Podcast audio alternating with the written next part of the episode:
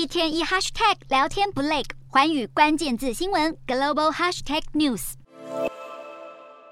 芬兰国防部长凯科宁要离开国防部了，不过他只离开两个月，因为他是要休育婴假，照顾自己出生六个月的孩子。芬兰政府现在是由中间偏左的执政联盟当家，这是执政党第六次有部长级官员请育婴假，而凯科宁就占了其中两次。他在二零二零年也请过假，照顾当时出生才两周的宝宝，也创下了芬兰部长级男性政务官请育婴假的首例。不过，因为芬兰法律明文上不接受部长级官员请育婴假，所以凯科宁才先辞职，等到三月再回来重新接受任命，当回国防部长。现在政府会先指派议员萨沃拉暂代防长职务。